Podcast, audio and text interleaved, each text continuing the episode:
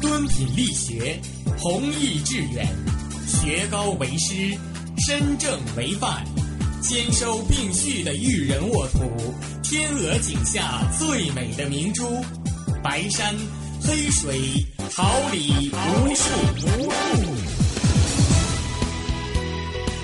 您正在收听的是哈尔滨师范大学广播电台，用声音技术生活，让声音雕刻未来。用声音记录生活，让声音雕刻未来。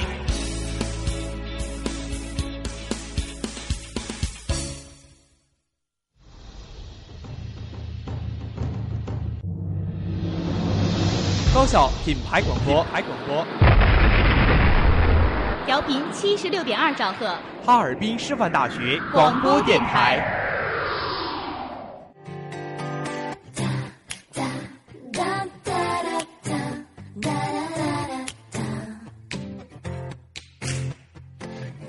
爱学习，更爱生活；爱生活，更爱广播。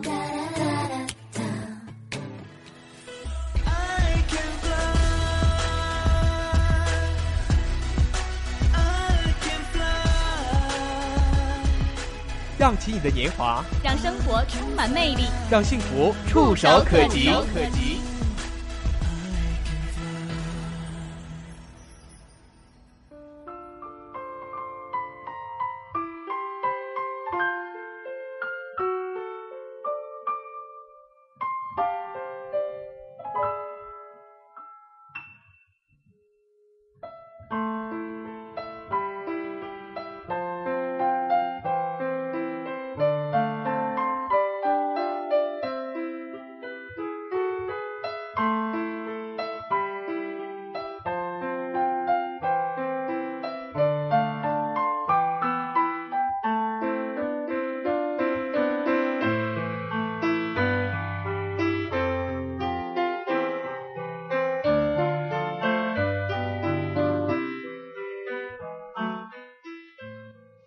热心关注，记录正在发生的历史；追忆思考，评点历史背后的曲直；淡泊宁静，讲述鲜为人知的故事；扬帆指航，寻找人生永恒的坐标。收音机前的听众朋友们，大家好！欢迎您在这一时刻锁定调频七十六点二兆赫，收听哈尔滨师范大学校园广播电台。这里是周四下午与你准时相约的《永恒的坐标》节目，我是你的朋友思博，我是航宇，在直播间为您辛勤服务的还有导播王丽萍和沈文，监制张宁，以及办公室李轩、许文晶和网络部江涛、李易瑶。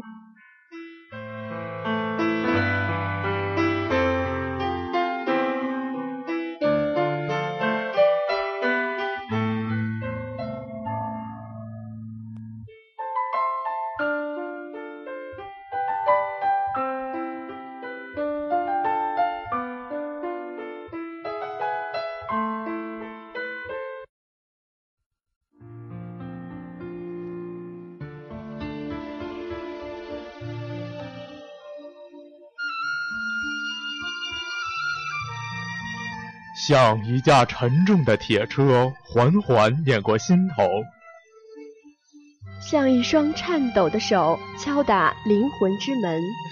每一个音符都在撩动着那份不可磨灭的记忆，每一次诉说都在呼唤着本已沉寂的生命回声。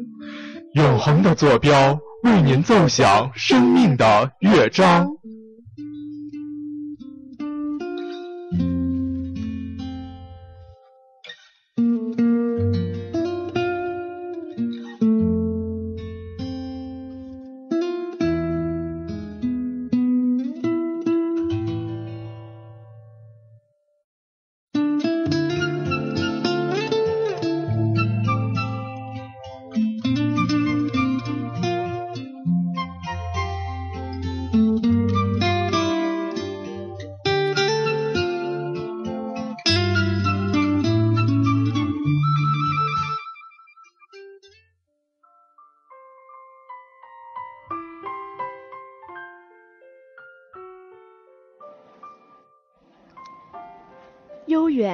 却足以撩拨心中的每一份回响；无声，却足以奏响生命最辉煌的乐章。时光，犹如古老的年轮，承载着岁月的沧桑，承载着历史的辉煌。岁月如滚滚逝水，藏进多少感动，多少坚强。悠悠载载，岁月经年。带着那份对历史的敬仰，让我们一起走进流金岁月。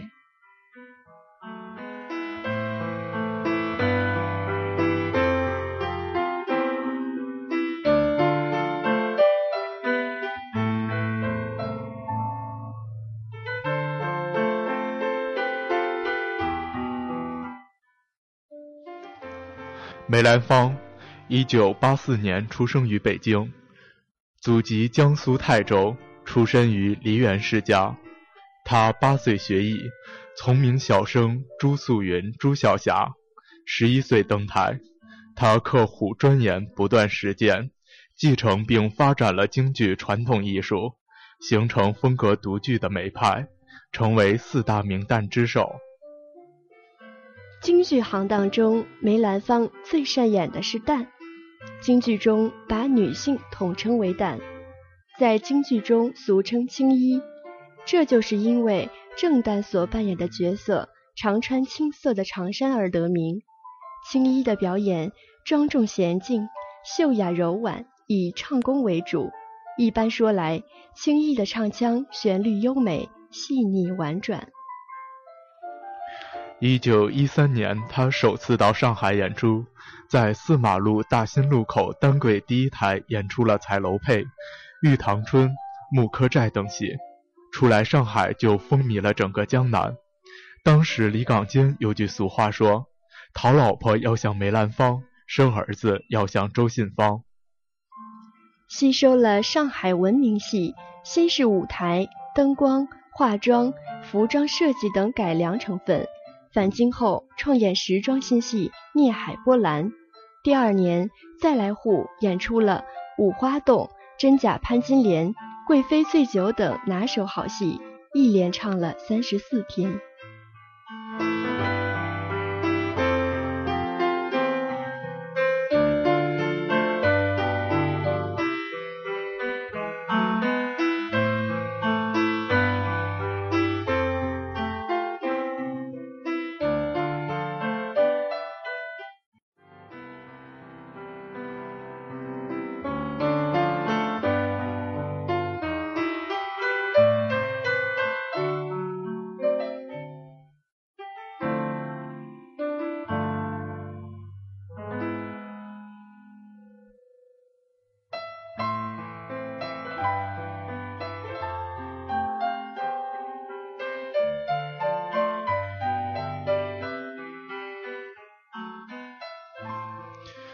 一九一三年十月，梅兰芳接受上海许绍卿邀请赴上海演出。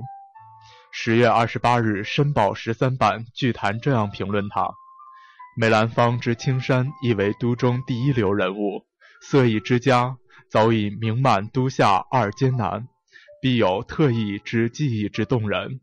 观听者有梨园癖者，自必连篇王观。第一台又将物系地矣。一九一八年，梅兰芳移居上海，这这是他艺术炉火纯青的顶峰时代。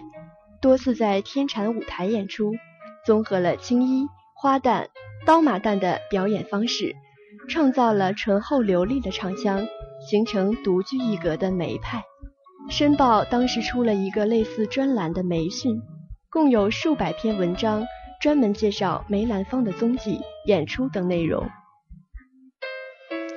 一九二二年七月零四日，《申报》十八版媒讯消息：万华定于本溪出演瑶台，瑶台为南柯梦中一折词藻，音节之美久已脍炙人口。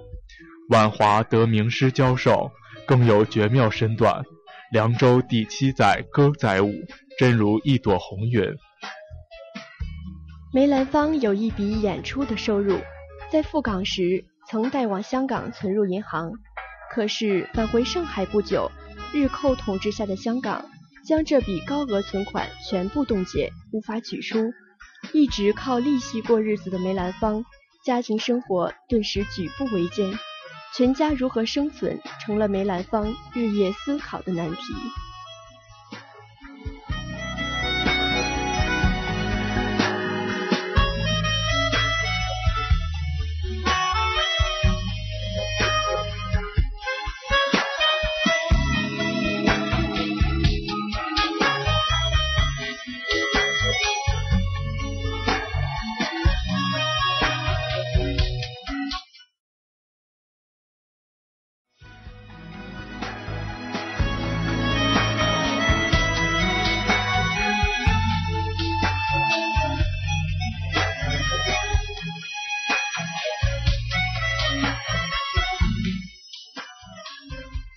为了谋生，梅兰芳发挥了他的绘画才能，打算卖点赚点洋钱。当市民看到醒目的“本店出售梅兰芳先生的画作，欢迎光临”的广告时，争相购买。不到两天，二十多幅画就全部卖完了。这件事传出后，上海文艺界、新闻界、企业界反响十分强烈，许多知名人士提出要为梅兰芳办画展。梅兰芳不负众望，他苦练了半个月，画了几十幅画作，面交主办者安排。主办人员选定重阳节在上海展馆展出，请梅兰芳夫妇届时光临剪彩仪式。然而，此消息不胫而走，日伪汉奸获知后，互相勾结，肆意捣乱。他们派来一群便衣警察，提前进入展览大厅，大做手脚。前来参观的许多观众见状纷纷离开。梅兰芳看见门口冷冷清清，觉得奇怪。当他走进展厅后，发现每幅画上都用大头针别着纸条，分别写有“汪主席订购”“周副主席订购”“冈村宁次长官订购”，还有一些写着“送东京展览”。梅兰芳夫妇目睹此景，非常生气，立即拿起桌上的裁纸刀，刺向一幅幅图画。几分钟内，国画化为碎纸。梅兰芳义愤填膺的绘画举动很快传遍了整个香海，也很快传遍了大江南北。上海当局的报纸抢先发布头号新闻，言称朱部长目目瞪口呆，一场画展一场虚惊。宋庆龄、郭沫若、何香凝、欧阳予静发表声援讲话。称赞梅兰芳民族气节凛然，为世人所敬仰。广大群众也纷纷寄来书信，支持梅兰芳的爱国行动。梅兰芳看到全国人民对他如此赞赏和支援，感动得热泪盈眶，兴奋地对夫人说：“我梅兰芳再也不是一只孤雁了。”他在抗战期间断然蓄须明志。不为民族敌人演出，表现了一代一豪不屈不挠的刚强骨气。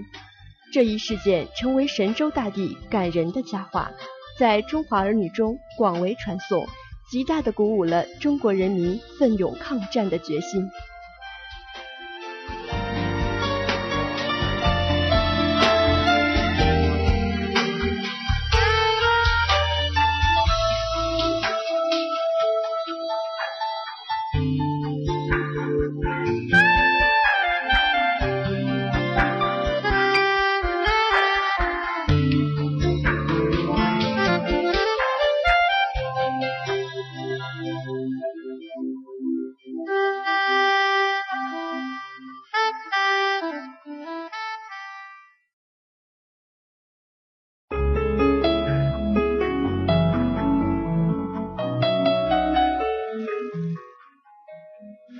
兰芳先生在促进我国与国际间文化交流方面做出了卓越的贡献。他是我国向海外传播京剧艺术的先驱。他曾三次访问日本一九三零年访问美国，后又两次访问苏联进行演出，享有盛誉，并结识了众多国际著名的艺术家，同他们建立了诚挚的友谊。他。的这些活动不仅增进了各国人民对中国文化的了解，也使我国京剧艺术进入了世界戏剧之林。梅兰芳与斯坦尼斯拉夫斯基、布莱希特并称为世界三大表演体系。中华人民共和国成立后，梅兰芳先后当选为全国人民代表大会代表、中国人民政治协商会议全国委员会常务委员、中国文艺艺术界联合会副主席、中国戏剧家协会副主席，先后任中国戏剧研究院、中国戏剧学院、中国京剧院院长。一九五九年七月加入中国共产党，为祖国的。社会主义建设做出了多方面的贡献。一九六一年五月三十一日，在中国科学院为科学家们演出《穆桂英挂帅》，这是梅兰芳在舞台生涯中的最后一次演出。七月九日，任命梅兰芳为中国戏曲学院院长。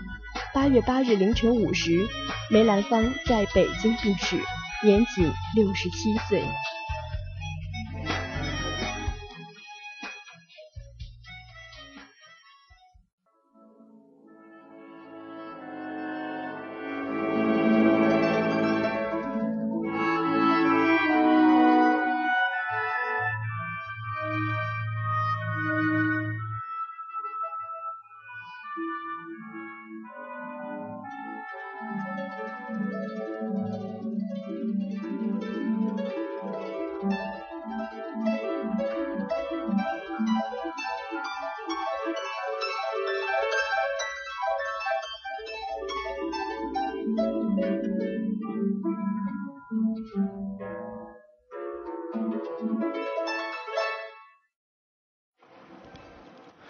微耸的青松昭示了坚强与刚毅，搏击的海燕高歌了不屈与勇敢，波澜的海涛演绎了雄伟和大气，展翅的白鸽颂扬了祥和与希冀。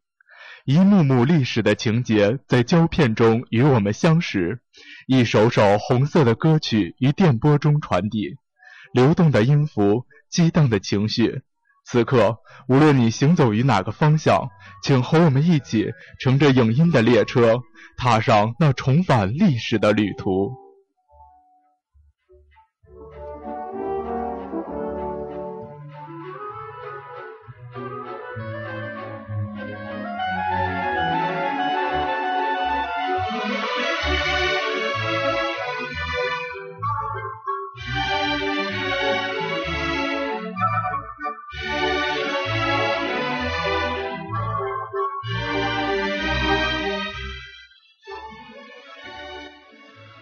今天与您分享的电视剧《向着炮火前进》。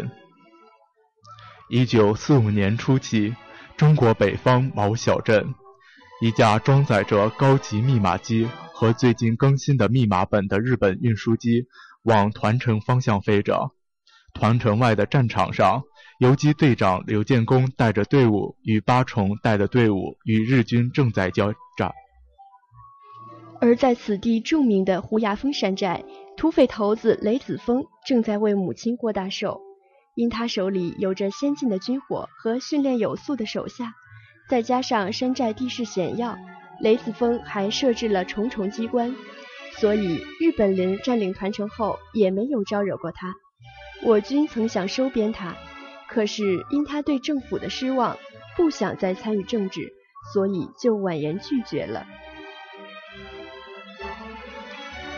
敌军飞机坠毁时，刘建功和上官于飞着陆基队连夜跋涉，将敌人落下的密码本顺利找到，而黑盒子却被峡口村猎户石爷爷带着孙子石敢当在狼牙山狩猎时发现了。这时，日军已经带着军犬出现在哨兵的视野里。刘建功要求上官撤离，上官却坚持要找密码机。日军越来越近了，双方进入了激战状态。在激战过程中，刘建功将敌人引到山崖旁，并将炸弹引爆。上官于飞破译处的密码本也被炸得粉碎。这时，上官于飞也被敌人发现，危急时刻，雷子峰从日军包围中救下上官于飞，他把他当成了秀儿，上官于飞晕了过去。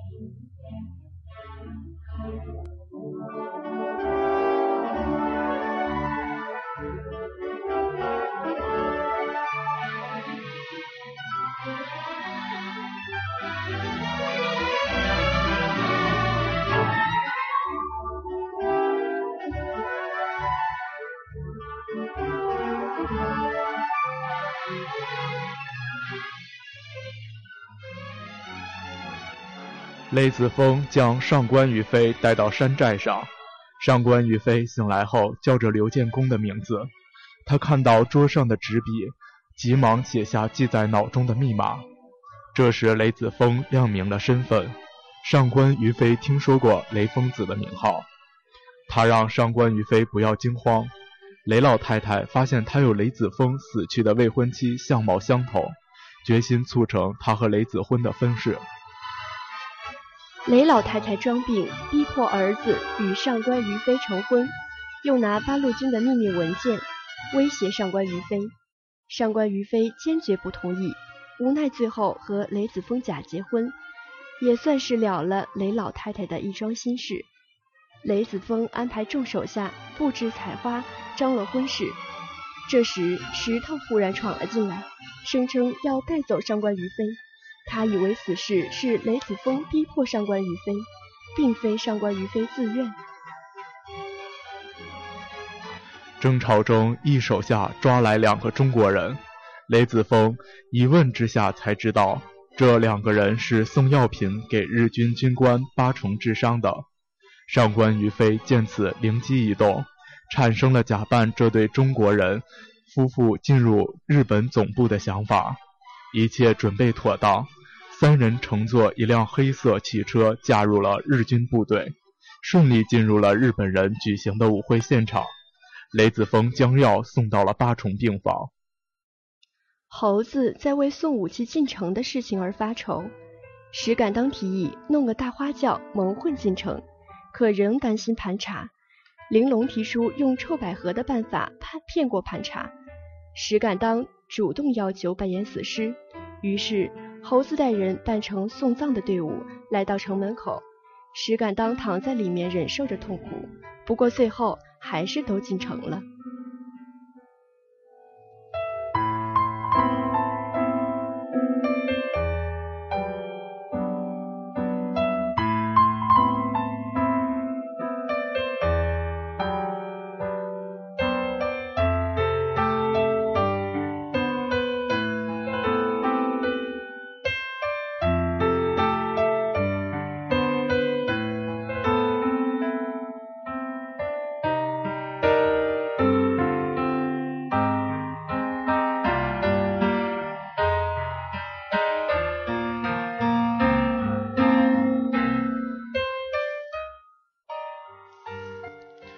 石敢当、猴子和阿福扮作日军，在一些地方安置了定时炸弹。雷子峰在池田房间找到保险柜后，用钥匙打开。他拿到了黑匣子后，将柜门关上。石敢当闯入病房要杀八重，在房间里与八重展开打斗。突然响起的枪声打乱了舞会的氛围。池田马上派人查找原因。几名日军围住了石敢当，打起来。石敢当抵挡不过，最终被抓住。危急关头，雷子峰提着黑盒密码箱进来，要求池田放人。池田亦要求归还黑盒。池田将石头推到雷子峰面前，雷子峰提着手提箱扔向池田，拉过石头，转身就跑。身后的日军举枪便射。雷子峰随手向房中扔了一颗炸弹，炸得池田满脸是血。趁着敌人还没有还手之力的时候，雷子峰带着石头一路冲杀，来到马路上，正好跟上官于飞等人乘坐的汽车会合。一行人搭乘汽车，全力驶向城外。车外炮声隆隆，一片大乱。一行人有惊无险逃出了日军基地，回到狼牙峰。猴子气急败坏，指责石头蛮撞行事。要不是因为他，上官于飞需要的黑盒子早就夺到手里了。如今被石头这一搅和，计划全部落空。雷子峰带领上官于飞参观自己的武器库，里面的武器全是美式装备，看得上官于飞心花怒放。一问之下，才得知雷子峰原来也参过军，隶属国军麾下，因当年痛恨国军淫乱不正的军纪，因此离开国军，来到胡崖峰占山为王，成了一名土匪。雷子峰送了一台美式通讯电台。给上官于飞，有了这种设备，就可以窃听日军的行动。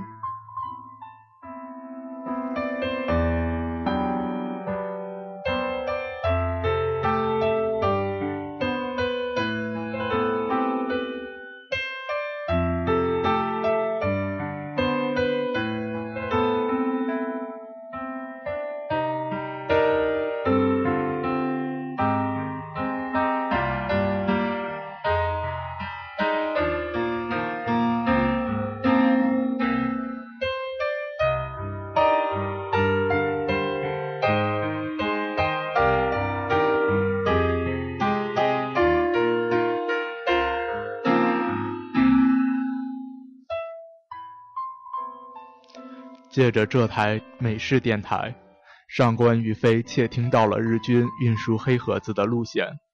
众人一商量，兵分两路：一路阻截日军的火力增援后备队，一路夺取运送黑盒子的车队。借着人多势众，武器充足，雷子峰等人没费多少功夫便取得了黑盒子。可是这时，雷老太太却被日军抓了起来。雷子峰获悉母亲被抓，跟手下们一商量，于夜潜入日军扎住的城中基地营救母亲。敌我双方经过一番血战，雷子峰最终救下母亲逃脱。在回扶胡崖峰的路上，众人稍有懈怠，结果遇到日军的伏击。由于敌人数量众我，雷老太太在激战中负了重伤。乌鸦峰已不再待下去，石头村成了众人落脚的地方。在石头村，上官羽飞遇到了刘建功，战友相见，分外激动。上官羽飞无视雷子峰在场，冲到刘建功怀中失声痛哭。刘建功则感慨万分，安慰上官羽飞。刚开始，雷子峰和刘建功都互相看不惯对方。各自带领着各自的小分队训练。狡猾的池田派人去引雷子峰下山救人，雷子峰没有告诉刘建功，就擅自做主，领着手下前往小王庄执行营救计划。而此时，日军早已做好准备，等待雷子峰落网。雷子峰寡不敌众，只得束手就擒。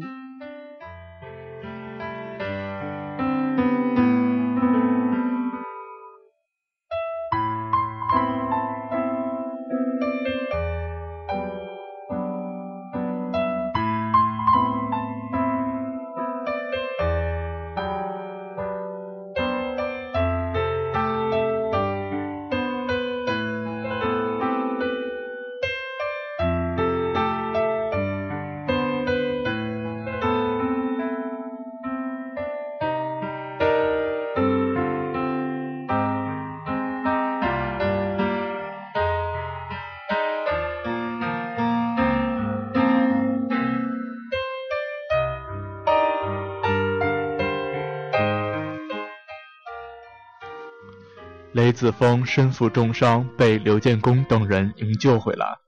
上官于飞等人每日悉心照料雷子峰。池田召集部队，将峡口周边村落洗劫一空。眼见村民粮食被日军夺走，刘建功等人心急如焚。为此，刘建功想了很多办法。日军继续对各村进行大扫荡，不料屡中八路军的埋伏。这批刘建功领导的八路军从路面的地洞里钻出来，神出鬼没，打得日军晕头转向，哭爹叫娘。经过几次突袭，刘建功等人大获全胜。以前被日军抢走的粮食也全部被夺了回来，村民们情绪高昂，人人都想加入八路军。由此一来，八路军的人数立即扩大了几倍。人数一多，就面临了一个问题：枪支不足。刘建功将枪支不足的问题告诉了雷子峰，希望雷子峰再想办法弄一些枪支。雷子峰答应了下来。后来，在上官于飞的介绍下，雷子峰也加入了八路军队伍。此时，刘建功跟大伙商量如何攻打日军基地。大伙一听要打日军老窝，立时情绪高涨，抢着报名。为了能赢这场战斗，大家都做足了准备。可是，谁知池田竟然发射毒气弹。上官于飞从战场上退回来，将中毒的事告诉了大家。这次虽然大获全胜，可是还有很多人受伤。玲珑用山上采集来的草药替大伙治疗，在他的悉心照料下，上官于飞的病也痊愈了。团城一战，八路军已经知道日军城中藏有芥子气炸弹，刘建功接到上级命令，务必夺取日军毒气弹，以便向全世界公布日军的丑恶行为。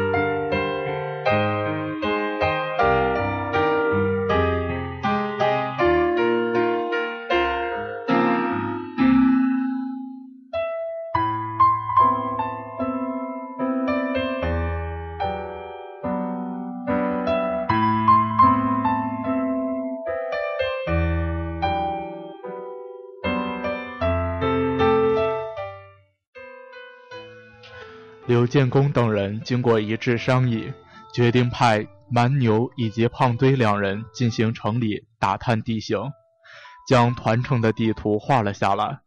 上官于飞也跟随刘建功等人潜入团城，开始探查日军秘密武器库的埋藏地点。经过一番探查，大伙得知当年还有一位建筑日军武器库的幸存者。找到了那个幸存者后，这个幸存者告诉了他们日军武器库详细地点。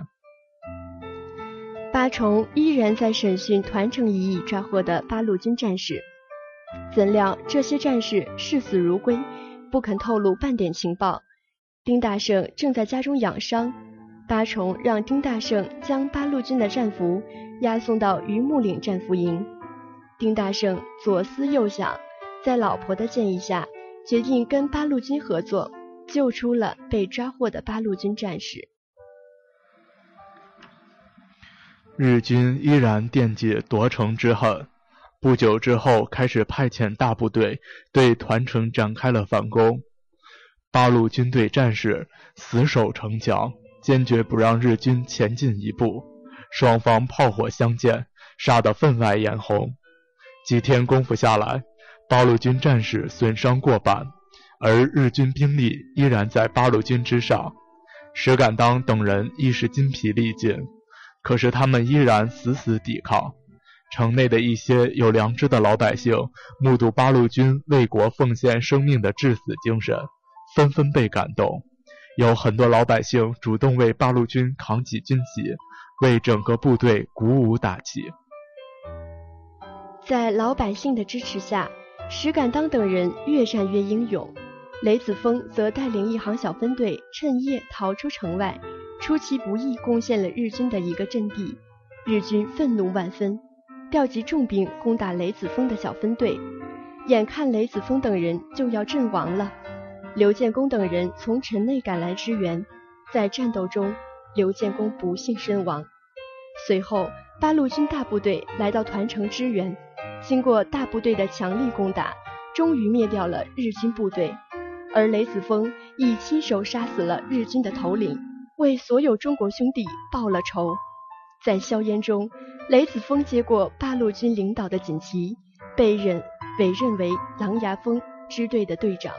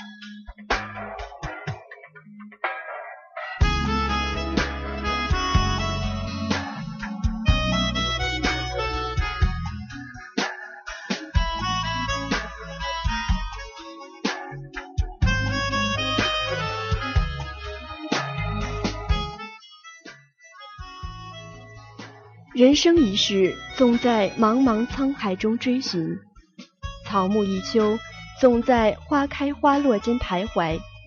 岁月苦短，生命突然。今日的你在期盼下一个日出时，可曾感到迷茫？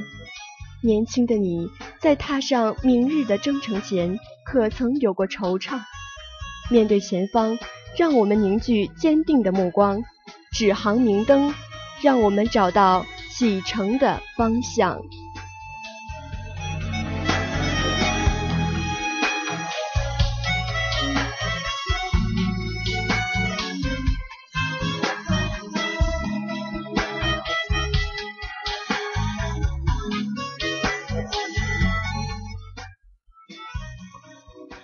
全国著名的推销大师即将告别他的推销生涯。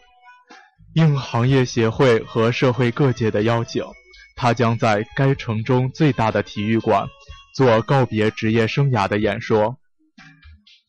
那天会场座无虚席，人们在热切的、焦急的等待着那位当代最伟大的推销员做精彩的演讲。当大幕徐徐拉开，舞台的正中央吊着一个巨大的铁球，为了这个铁球。台上搭起了高大的铁架，一位老者在人们热烈的掌声中走了进来，站在铁架的一边。他穿着一件红色的运动服，脚下是一双白色胶鞋。人们惊奇地望着他，不知道他要做出什么举动。这时，两位工作人员抬着一个大铁锤，放在老者的面前。主持人这时对观众讲：“请两位身体强壮的人到台上来。”好多年轻人站起来，转眼间已有两名动作快的跑到台上。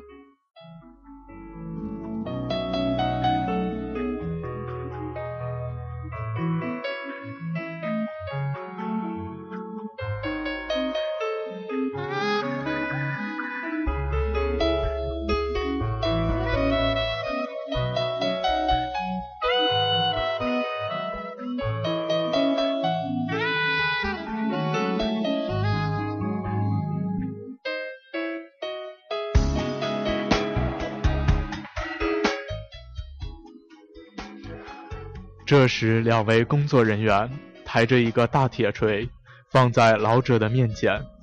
主持人这时对观众讲：“请两位身体强壮的人到台上来。”好多年轻人站起来，转眼间已有两名动作快的跑到台上。老人这时开口和他们讲规则，请他们用这个大铁锤去敲打那个吊着的铁球，直到把它荡起来。一个年轻人抡着拿起铁锤，拉开架势，抡起大锤，全力向那吊着的铁球砸去。一声震耳的响声，那吊球动也没动，他就用大铁锤接二连三地砸向吊球，很快他就气喘吁吁。台下逐渐没了呐喊声，观众好像认定那是没用的，就等着老人做出什么解释。会场恢复了平静。老人从上衣口袋里掏出一个小锤，然后认真的面对着那个巨大的铁球。他用小锤对着铁球咚的敲了一下，然后停顿一下，再一次用小锤咚的敲了一下。人们奇怪的看着老人，就那样咚敲一下，然后停顿一下，就这样持续的做。十分钟过去了。二十分钟过去了，会场早已开始骚动，有的人干脆叫骂起来。人们用各种声音和动作发泄着他们的不满。老人仍然用小锤不停地工作着，他好像根本没有听见人们在喊叫什么。人们开始愤然离去，会场上出现了大块大块的空缺，留下来的人们好像也喊累了，会场渐渐地安静下来。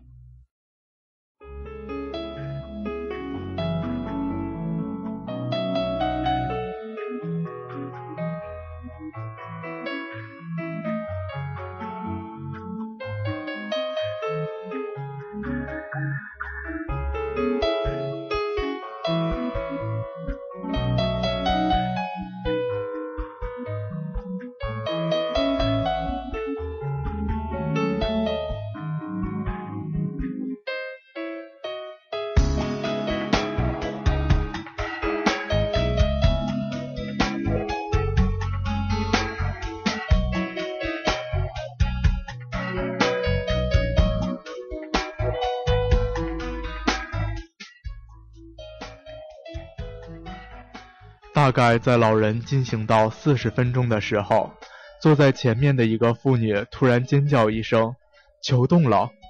霎时间，会场立即鸦雀无声，人们聚精会神地看着那个铁球。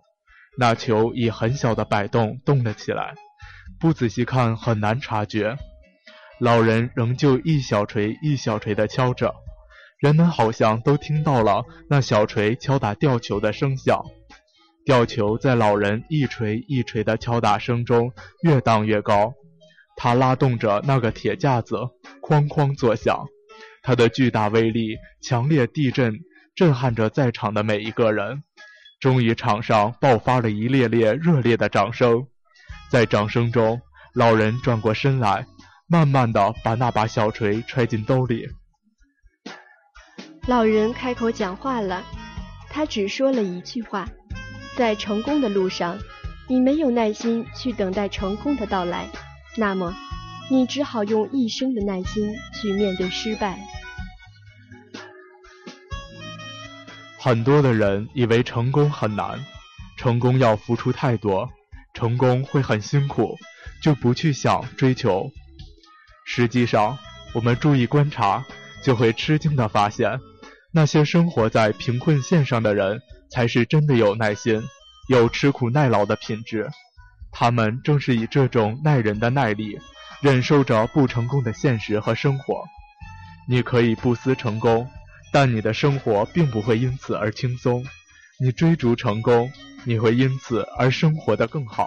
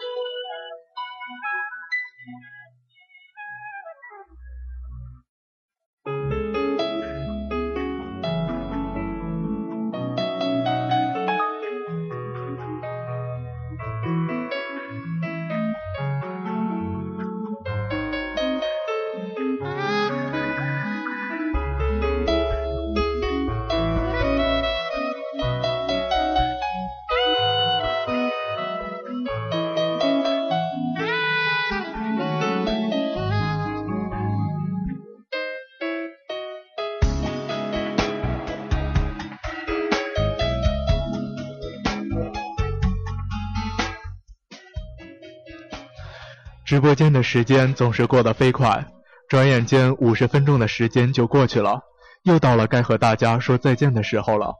航宇、思博，同时代表导播王丽萍、沈文，监制张宁，以及办公室李轩、许文晶和网络部江涛、李艺瑶，感谢您的支持、您的关注，希望我们能给你以帮助，带您找到人生的坐标。